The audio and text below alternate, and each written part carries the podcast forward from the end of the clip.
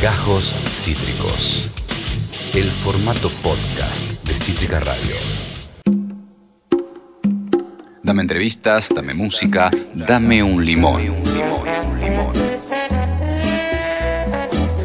Con Silvio Soler, en el aire de Cítrica Radio.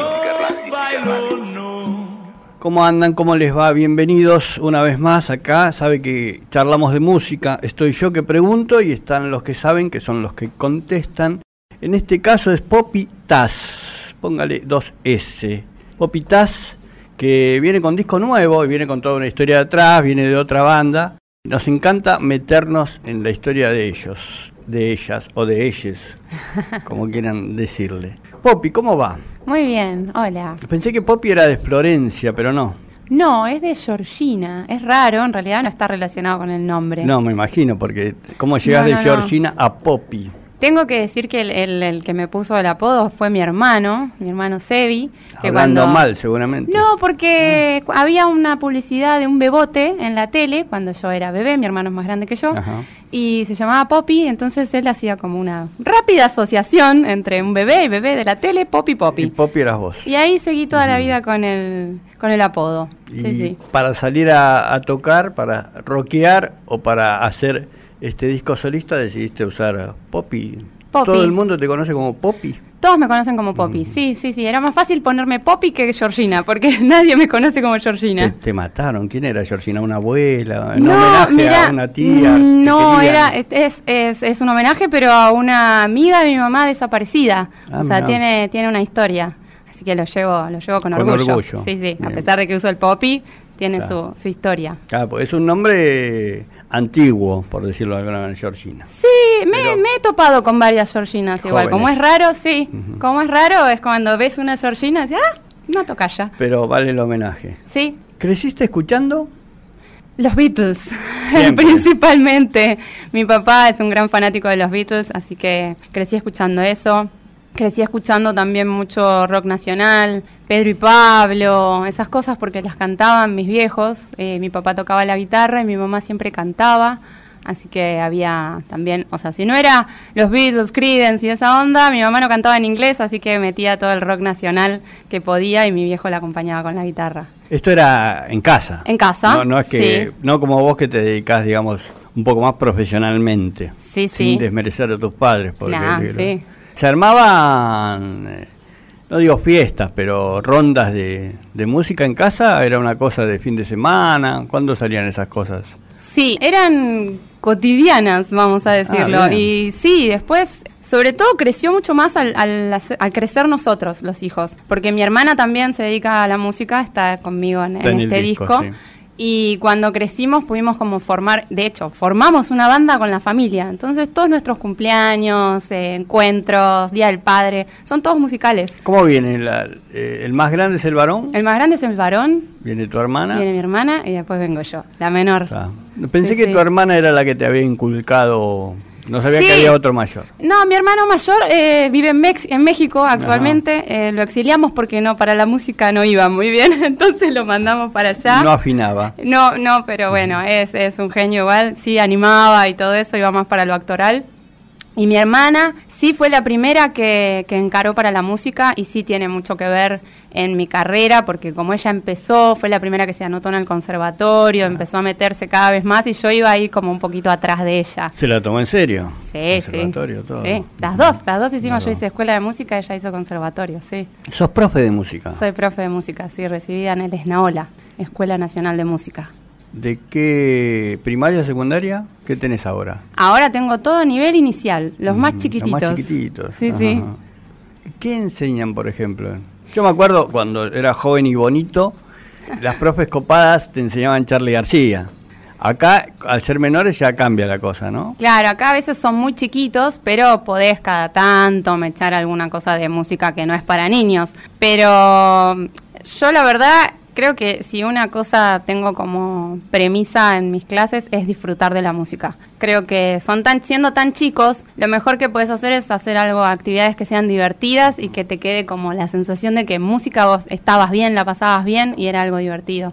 Así que creo que eso es lo principal. Después hay un montón de cosas, pero enseñar contenidos específicos, específicos musicales son muy poquitos porque son chiquitos. Entonces apunto a divertirnos, a pasarla bien, a hacer música desde otro lugar, sí con instrumentos y cosas, pero desde el goce de la música. O sea, lo disfrutás. Sí. Sí. ¿Existe el Tok Tok todavía? El Tok Tok era...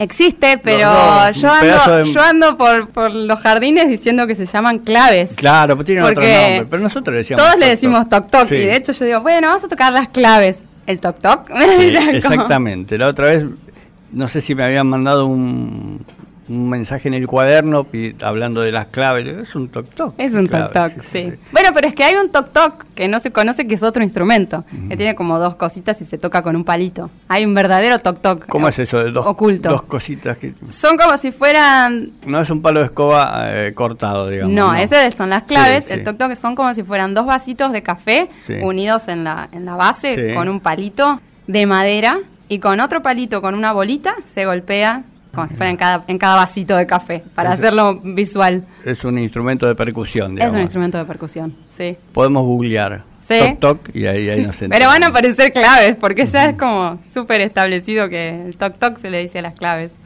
Venís de una banda, Alas de Abril. Sí. ¿Seguís con la banda? Sigo con la banda, sí, sí, sí. Una banda que es más pesada. Sí, más rockera, con algunas cosas de metal también, sí. ¿Esa fue tu primer banda o algo en serio así anterior? Tuve una banda anterior, pero no fue tan en serio como Alas de Abril. Esa banda se llamaba Irreversible y duró poquito tiempo, pero de cada grupo musical yo siempre aprendí muchas cosas y creo que si no fuera por Alas de Abril yo no estaría acá, no, no sería quien soy. O sea, fueron como mis inicios en la música y aprender un montón de cosas, un montonazo. ¿Ahí componías también? Sí, sí, sí, compongo con el guitarrista básicamente a veces algunas composiciones son las mías, pero él las arregla para darle como ese toque más rockero. ¿Quién es ese señor? Mariano Chacón Aguilar. O sea, te trajiste también para el disco solista gente de... Me traje al guitarrista, el guitarrista de Alas de Abril, pero que en mi proyecto es el bajista. Ah, porque él es multiinstrumentista, puede, puede hacer esas cosas. Y Gastón, que es productor también en fue productor, ¿no? es productor general. Eh, ahora vamos a empezar a trabajar con él en Alas de Abril, pero en los discos anteriores no trabajamos con él. Él tiene, es músico y productor, tiene una banda también que se llama Cinco Pasos. Bueno, cuando lo conocí, ah, sí, fue productor de Alas de Abril en un disco acústico, claro que sí. Hicimos un disco acústico porque nos quedamos sin baterista con Alas de Abril y para grabarlo fuimos al estudio de Gastón, TNG Studio. Y cuando lo conocí y vi cómo trabajaba y de qué manera se metía, se, se involucraba con la música, dije, no, si yo hago algo solista, tiene que ser con él. Y superó mis expectativas. Por suerte es un genio y ama la música y se dedica de lleno a lo que produce, así que lo admiro. ¿Ahí le tomaste el gusto a, a lo acústico cuando hicieron el disco acústico de Alas de Abril? ¿O ya, eh, ya venías? Ya venía haciendo algunas cosas, porque a veces pasa con las bandas de rock y más pesadas, que algunas veces tenés que tirarte un poquito para el acústico, sobre todo al salir a tocar. A veces tenés que, o si vas a una radio, por ejemplo, tenés que mostrar lo que haces, pero en versión acústica. Entonces, como yo ya tocaba la guitarra, salía tocando la guitarra y haciendo los temas en estas versiones.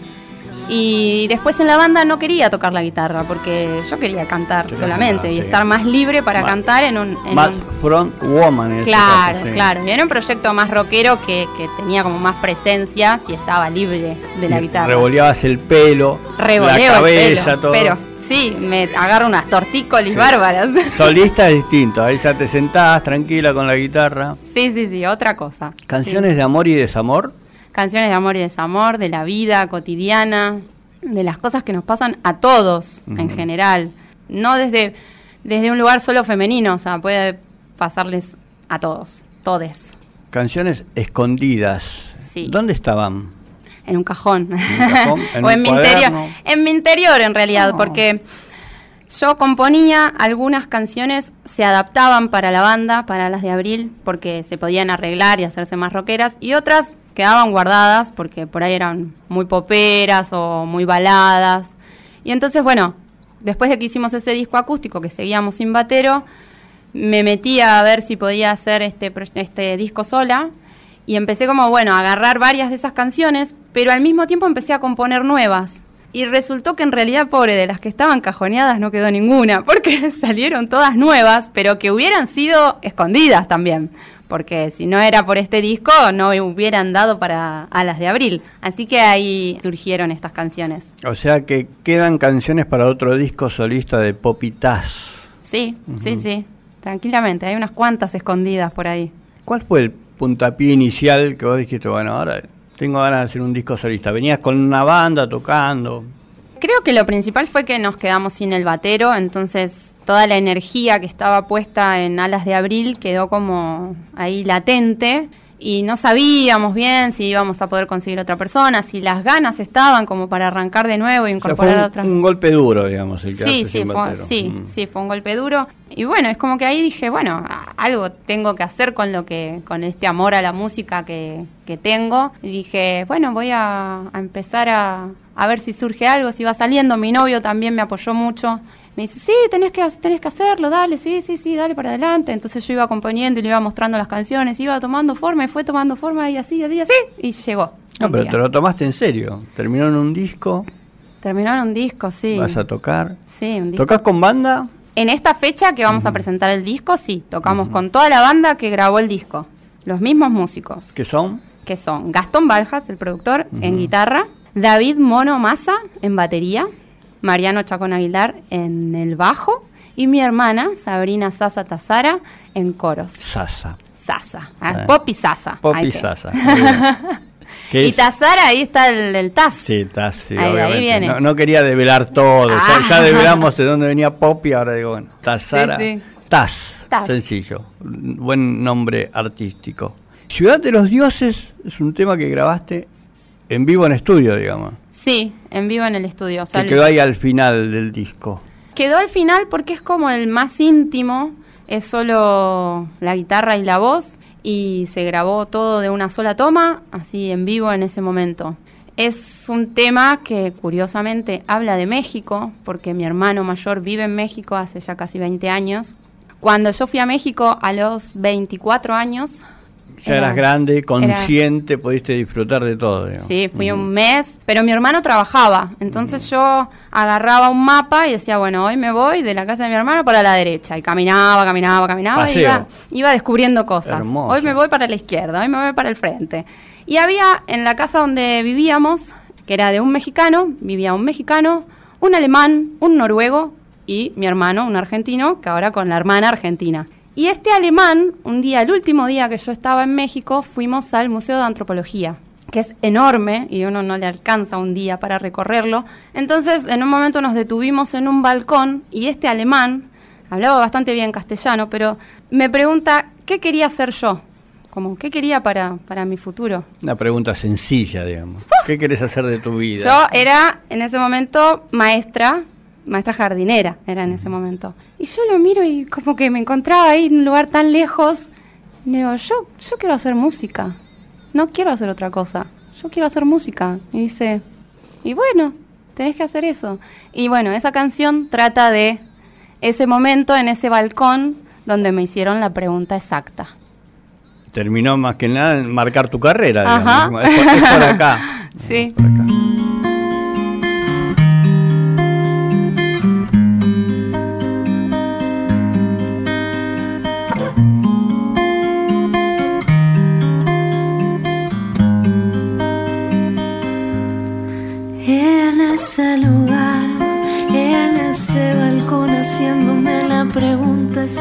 exacta. Tuve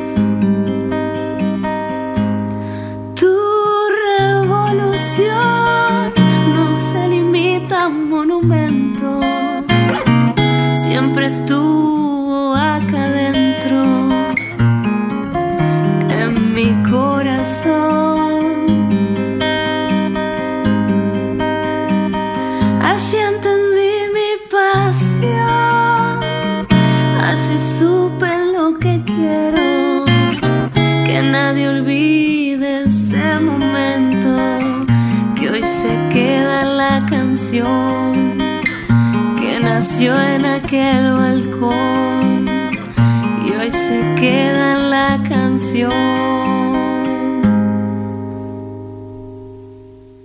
¿Tu intención de ir a México cuál era?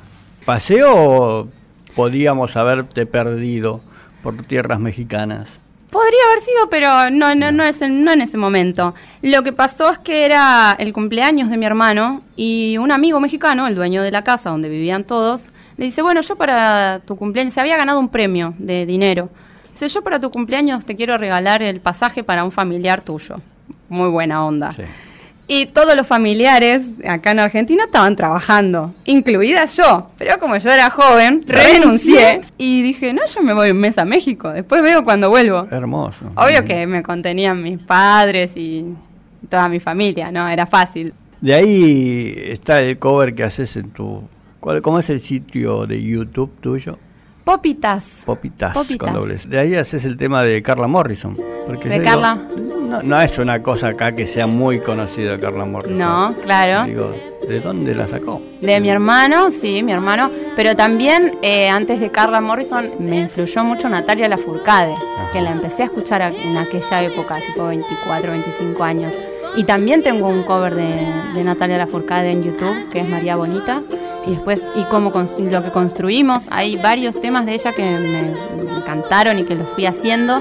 Y después también vino Carla Morrison. sí. Claro, porque las furcadas más o menos son conocidas. Carla Morrison también ahora, porque hizo un tema con los pericos, pero no, no, no es muy conocida, por eso me, me llamaba la atención. Sí, sí, viene, viene todo de, de esos pagos. sí. ¿Cómo fue la grabación del disco? Bien, súper lindo. Yo, por suerte, disfruto mucho de, de- de grabar. Bueno, es lo que, lo que más amo, ¿no? Pero Hay que grabar y hay que tocar en vivo. sí, ¿Qué elegís? las dos Las cosas. dos cosas. Las dos a la final, ¿por qué no? Eh, bueno, también, igual grabar en vivo tiene la magia de, de- de estar con el otro, el que en definitiva es el que recibe lo que vos haces. Entonces creo que gana, gana Tocar tocar, en en vivo. Sí, porque los ves y les estás cantando a, a ellos. Pero bueno, volviendo a la grabación, hicimos todo muy ordenadito. Primero se grabaron las baterías, después se grabó el bajo. Me acuerdo que me fui unos, unos días a Villa Gesell y me llevé la guitarra y me llevé todo para estudiar. Todas mis partes de guitarra que tenía que grabar y las canciones y estudié, estudié, estudié. Y después cuando vine ya entré a grabar las guitarras. Después grabé las voces y Gastón le hizo todos los arreglos que hay en el disco. Así que hermoso quedó. ¿Cuál es la diferencia entre grabar el disco con Alas de Abril, que es tu banda, y uno solista en el que casi todo depende de vos, digamos? Sí, las decisiones. Creo que es la las gran cosas diferencia. a favor y las cosas en contra. A ver, lo primero que se me ocurrió fue justo algo en contra, pero bueno, algo en contra es que en la banda tenés que discutir con el resto para ponerte de acuerdo y llegás a un lugar común y bueno, lo- vas por ahí. Sola, estoy sola, digo, ah, yo quiero hacer esto Pero- y bueno, te sugieren cosas, vos decís, bueno, esto lo tomo, esto no, es a pero... favor eso. Sí, pero a por en contra de la banda, pero en Ah, realidad está. después decís, con la banda tomamos la decisión entre todos, vamos todos, defendemos Sí. todos. sola, tomé la decisión sola, ahora atenete a las consecuencias claro. y seguís vos sola porque fuiste fue tu decisión. Es un peso en tus espaldas. Tenés que tomar todas las decisiones vos. Sí. Igual yo soy, soy muy abierta y eh, o sea, el equipo de trabajo que formé para este disco les tengo una absoluta confianza y todo lo que ellos sugieren lo agarro, por supuesto. Obvio, pero la última palabra es de Popitas. Sí. que vino a presentar canciones escondidas, Popitas, que tiene un lindo arte, muy bonito arte. sí. Contá de quién es. Es de Romina Lerda, artista plástica de City Bell, es ella. Bueno, en realidad es del interior, ahora no me acuerdo dónde, pero ahora vive en City Bell. Curiosamente, yo había pensado en hacer algo con algún dibujo, con cosas así, y la tomaba como referencia. Decía, me gusta mucho lo que hace esta artista, quisiera hacer algo así. Lo hablaba con mi prima, que es la diseñadora gráfica que también participó en el disco. Y decía, mirá, fíjate, me gusta esto. Y otra vez mi novio, que es como un motor que siempre tira para adelante, me dice, ¿y por qué no le mandas un mensaje? Em, ¿Te parece? Sí, claro. ¿Querrá? Eh, pero yo le voy a mandar un mensaje. Sí, Ella ya sí. había hecho el dibujo que se tomó. No. Como, no, No, se no. tomó como estandarte de ni una menos. Ah, Romina sí, Lerda, sí, lo eso sí, sí, sí, Ella lo donó, donó la obra para, para la causa, Está. sí. Bueno, le escribí y me responde, ay, me encanta, nunca hice una portada de Muy un bueno. disco, eh, me encantaría participar. Me dice, lo único yo no hago, no pinto sobre papel, yo hago cuadros. Entonces, originalmente la tapa es un cuadro que tengo en mi casa. Eso, hermoso. Es, eh, espectacular. Es maravilloso. O sea, yo me levanto, voy al living y tengo el cuadro de Romina Lerda de mis canciones escondidas. Yo le, le dije más o menos la idea que tenía desde lo verbal y dije, bueno, mm, haz tu arte. O sea, eso es una idea. ¿Le mandaste las canciones o dónde escucharlas, algo? Sí, sí, seguimos comunicadas. eh, ahora, ahora que Pero tengo digamos, los discos. antes del dibujo. Sí, ¿Le contaste? sí, le mandé algunas canciones, sí. No todas, porque justo estábamos en, en la mezcla y no tenía todas las canciones todavía. Pero me acuerdo que le mandé Soy, alguna más también, sí. ¿Podés describir la tapa? Igual las van a encontrar en las redes de Popitas. Sí. La tapa es una chica Que sos vos. que soy yo, Ajá. una especie de, de dibujito de mi persona ¿Y qué es lo que todo lo que hay alrededor?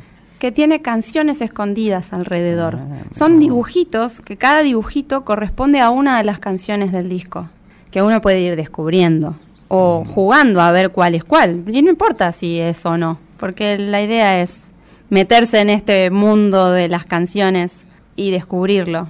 Así que ahí está, es como mi pelo y mis canciones escondidas. Hasta el color de pelo copió, ¿no? Muy lindo, Sí. muy lindo. Pobre pelo como debe sufrir. No tanto, eh, con el rosa no sufre tanto, Ah, sufre bueno. más con las decoloraciones.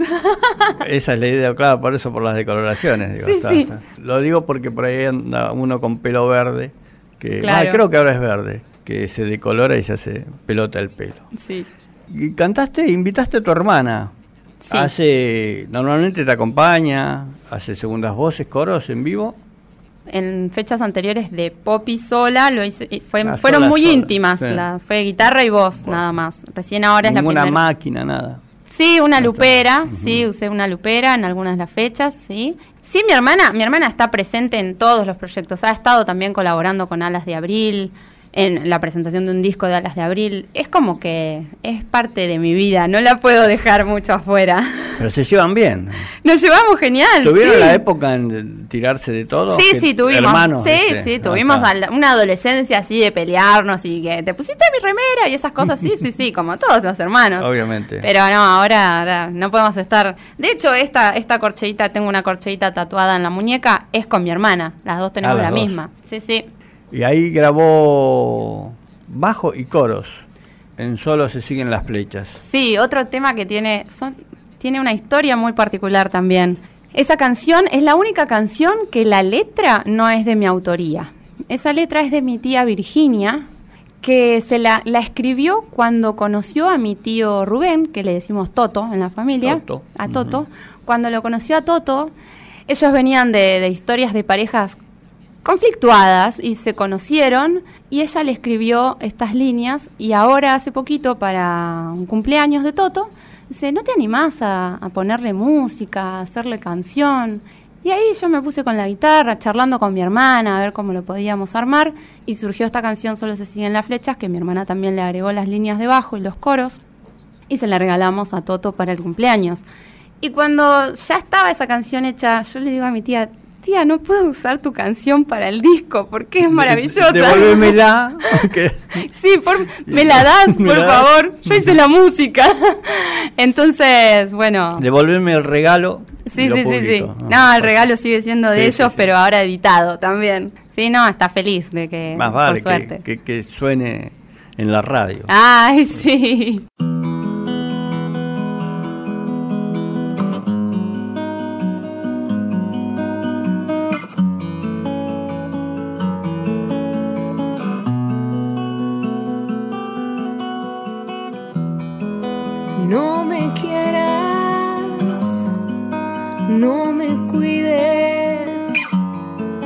No te exijas, no me apures.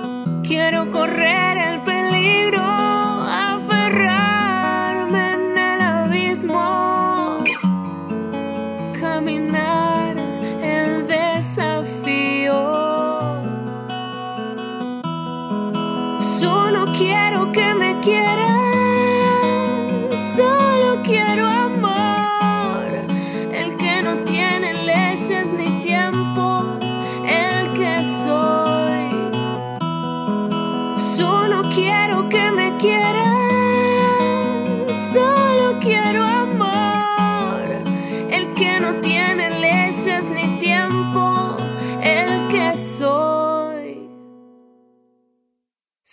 se siguen las flechas.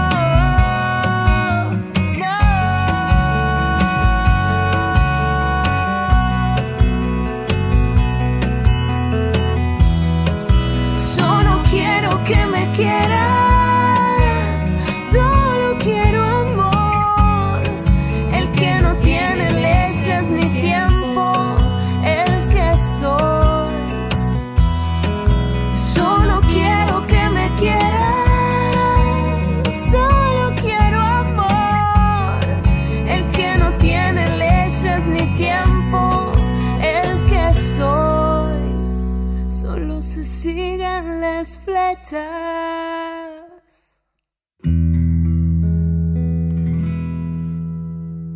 Dame un limón con Silvio Solar en Cítrica Radio. Yo te quiero con limón y sal. Recién hablabas de dónde era a Romina Lerda. ¿Vos de dónde sos? ¿De dónde es Popitas? Yo actualmente vivo en Ciudad Evita, eh, pero toda la vida crecí en Capital. Hace cuatro años recién me mudé para allá y crecí por Flores y por Caballito. Ah, mira qué cambio. Sí, Mucho más tranquilo. sí. Casas bajas. ¿no? Un chalet, vivo en un chalet con jardín, sí. con mi perro y mi gato. Y acá en, en Capital que vivías en departamento. No, por suerte Ah, no, bueno, vivía en una casa.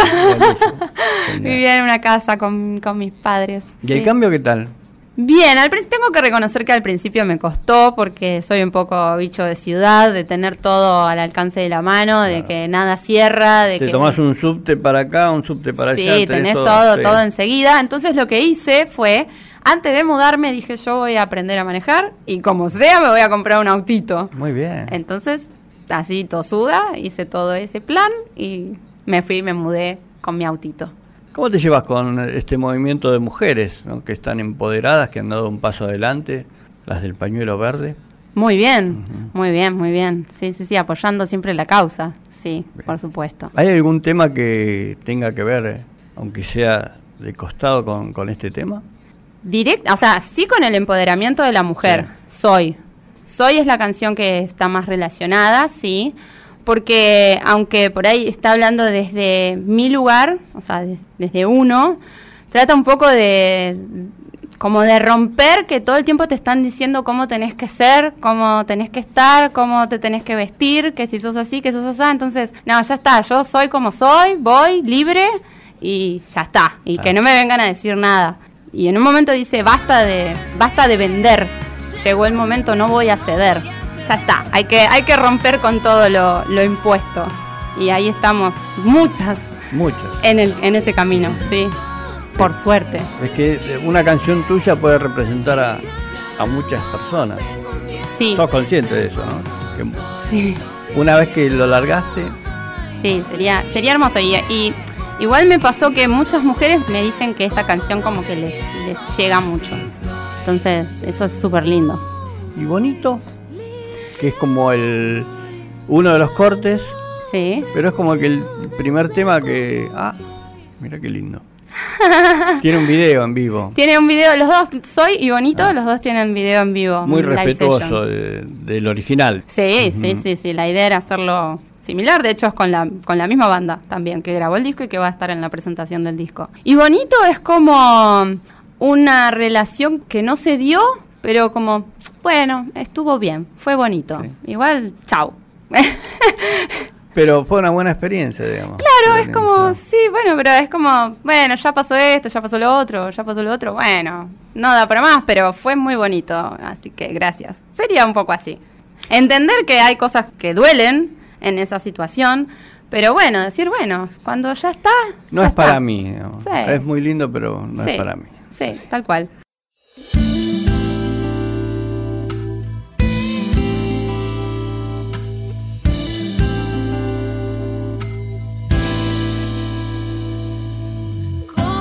Que no quisimos ver lo que pasó?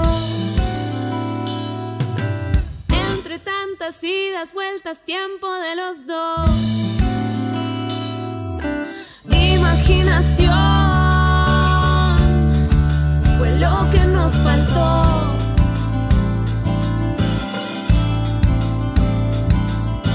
Desesperación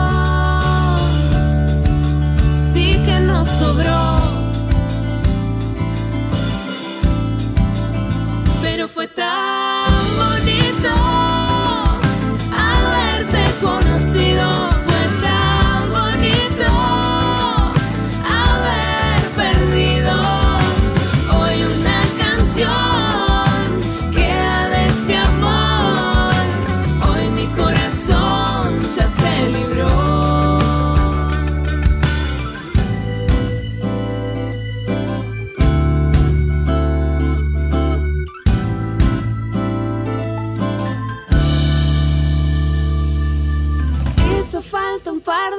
y se derrumbó. Cuando dos ya no se entienden suele ser peor.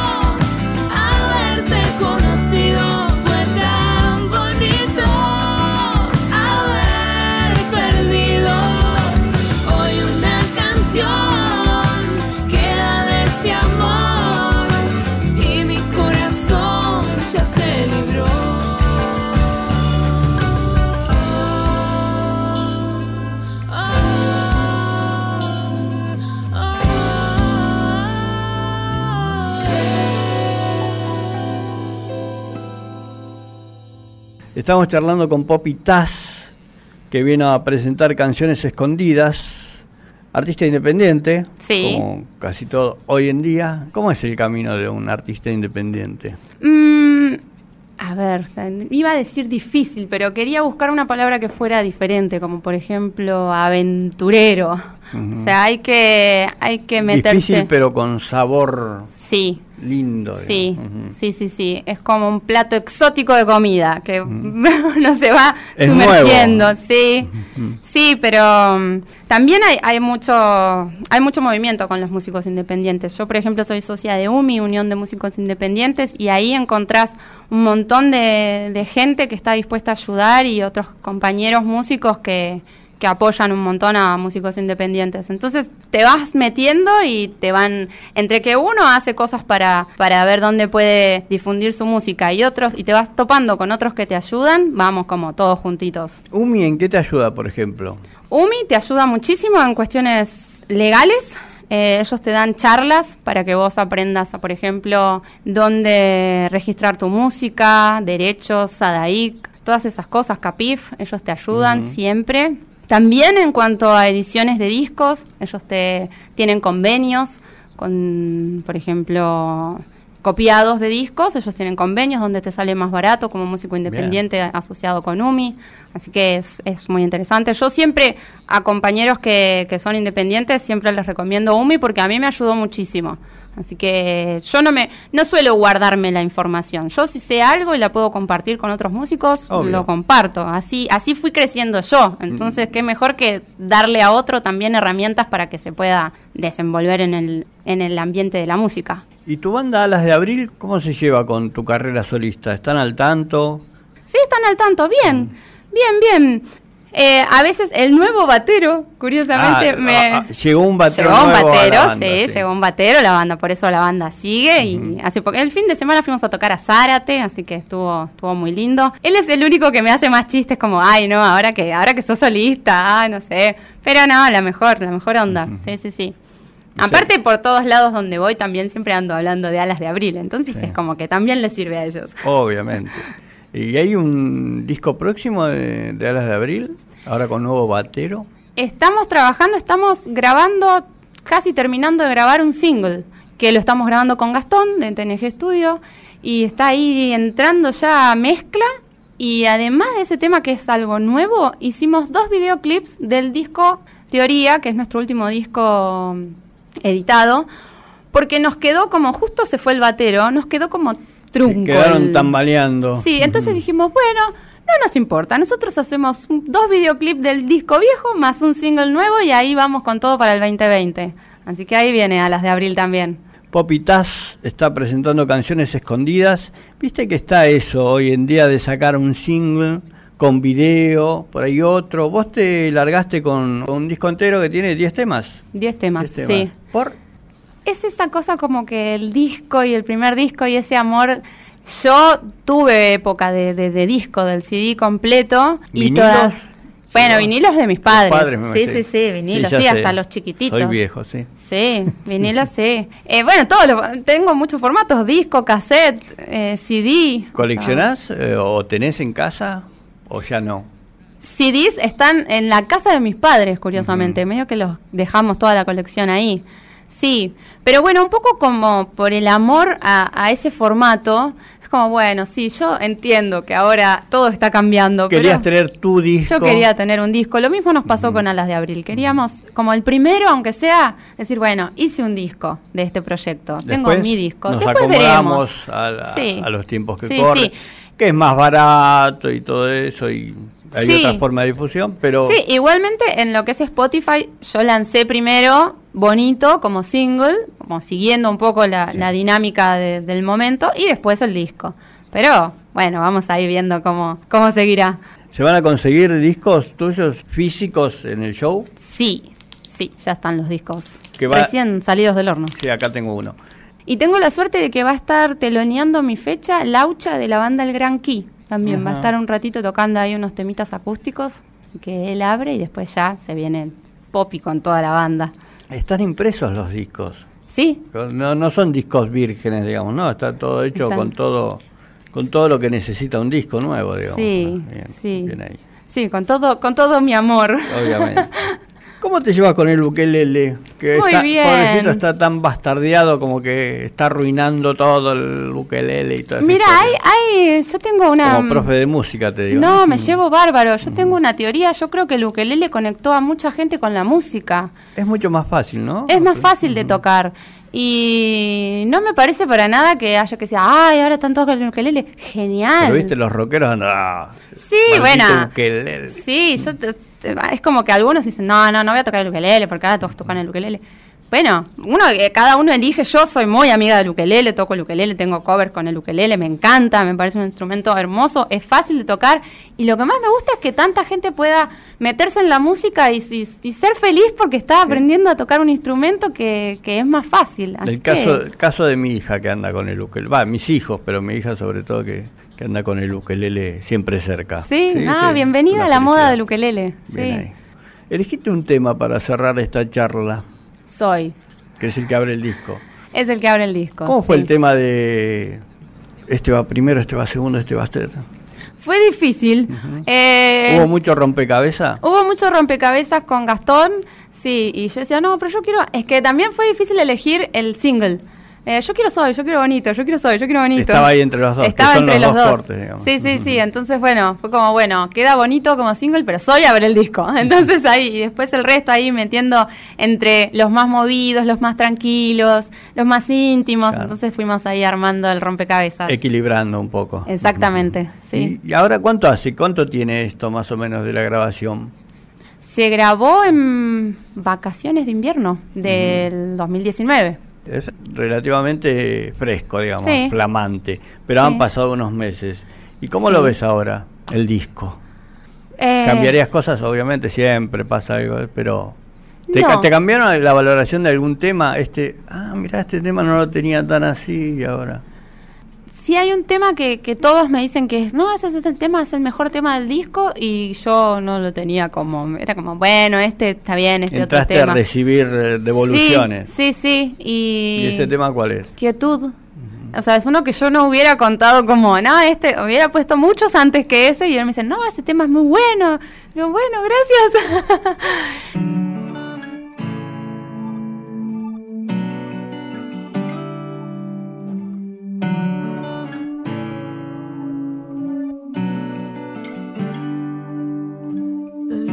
necesité una mirada, alguien que confiara en mí. Tal vez necesité que me ayudara.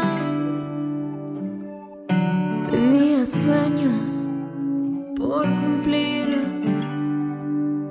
Maldito miedo, maldito silencio. Me estanco en el tiempo, extensa quietud, carencia de luz que no me deja ver. Y sigo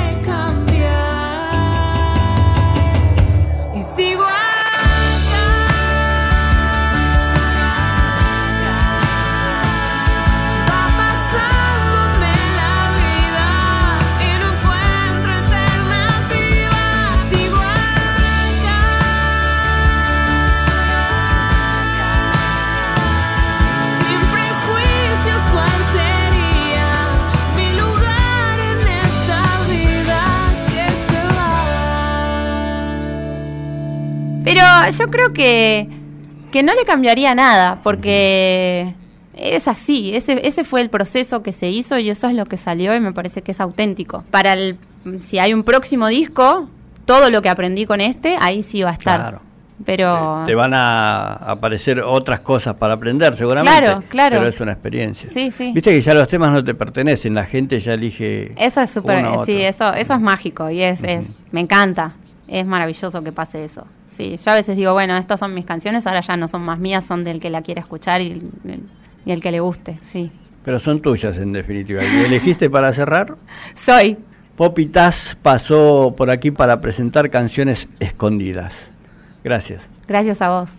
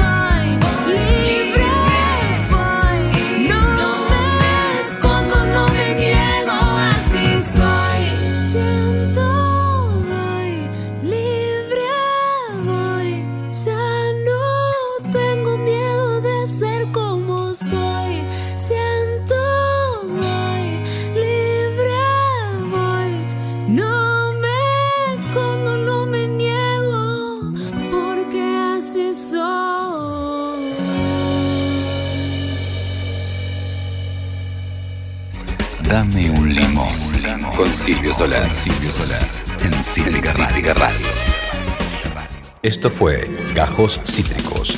Encontrá los contenidos de Cítrica Radio en formato podcast en Spotify, YouTube o en nuestra página web.